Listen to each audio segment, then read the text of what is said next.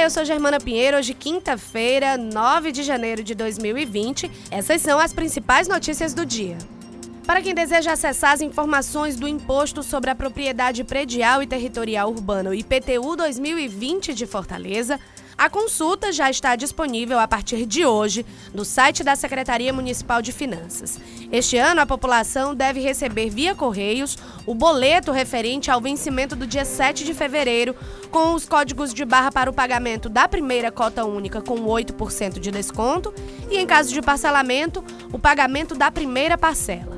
Além dessa opção, os contribuintes terão a oportunidade de pagar o IPTU em cota única com três opções de desconto: 8%, 6% e 4%, com vencimento no quinto dia útil dos meses de fevereiro, março e abril. Quem optar pelo parcelamento do imposto poderá fazê-lo em até 11 vezes, devendo cada parcela ter o valor mínimo de R$ 59,21, também com vencimento no quinto dia útil de cada mês. Há cerca de nove meses da eleição, partidos se mobilizam para a formação de chapas com candidaturas à Câmara Municipal de Fortaleza. Dirigentes das legendas focam em estratégias variadas para garantir o bom desempenho nas urnas e o aumento do número de representantes nas bancadas para a próxima legislatura. O PT realiza encontro hoje com pré-candidatos ao cargo de vereador na capital para debater perspectivas da eleição. De acordo com o presidente municipal da sigla, o vereador Guilherme Sampaio, o partido conta atualmente com 71 postulantes a uma vaga na Câmara, número que supera o máximo de candidaturas permitido por partido. Outra sigla que está articulando a formação de chapa com candidatos ao Legislativo Municipal é o Partido Novo.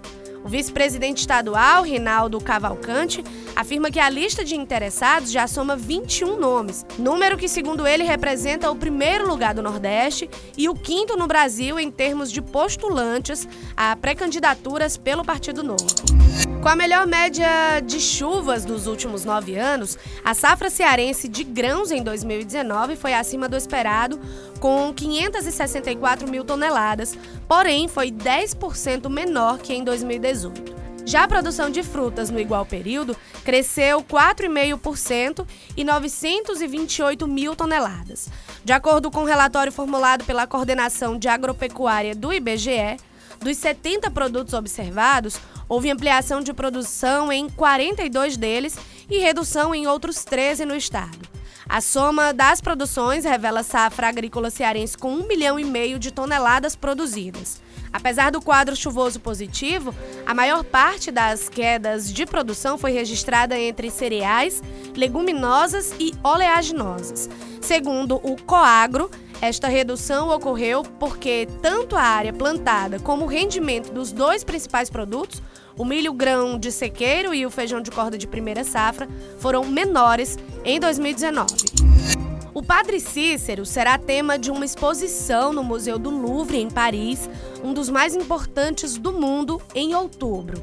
Ainda sem data definida, a mostra vai ter uma semana de duração e deve exibir quatro artefatos do sacerdote, aclamado como Santo Popular do Nordeste e fundador de Juazeiro do Norte.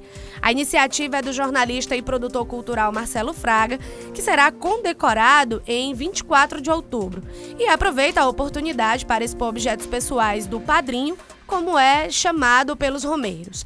A coleção terá uma escrivaninha que pertenceu ao padre Cícero e o seu título de eleitor que ainda está preservado. Outro importante item do acervo é uma escultura de madeira de 15 centímetros do padre, feita pelo artesão Mestre Nosa, falecido em 1983, e que batiza o Centro de Cultura Popular Mestre Nosa em Juazeiro do Norte.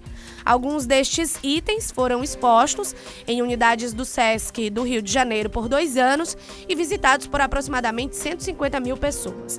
A exposição abordava temas como meio ambiente, religiosidade, economia criativa do Nordeste e artesanato. O presidente estadual do PT no Ceará, Antônio Filho, o Conin, admitiu que o partido tem atuado para afirmar o nome do deputado estadual Eumano Freitas como candidato para disputar as eleições municipais em Calcaia. Conin revela ainda que o parlamentar é o mais cotado para disputar o pleito deste ano. O presidente da sigla diz que o partido está trabalhando nisso e o deputado Elmano vai definir até março uma posição. o PT estadual e de Calcaia já está mantendo a interlocução. Segundo os representantes, Eumano já tem um trabalho lá na cidade e uma boa relação, além de ser uma pessoa bastante experimentada, inclusive como secretário. Outros nomes cotados para a disputa da eleição em Calcaia são os do deputado federal Vitor Valim, pelo PROS, e da vereadora do município Emília Pessoa, pelo PSDB. O atual prefeito Naomi Amorim, do PSD, tentará a reeleição.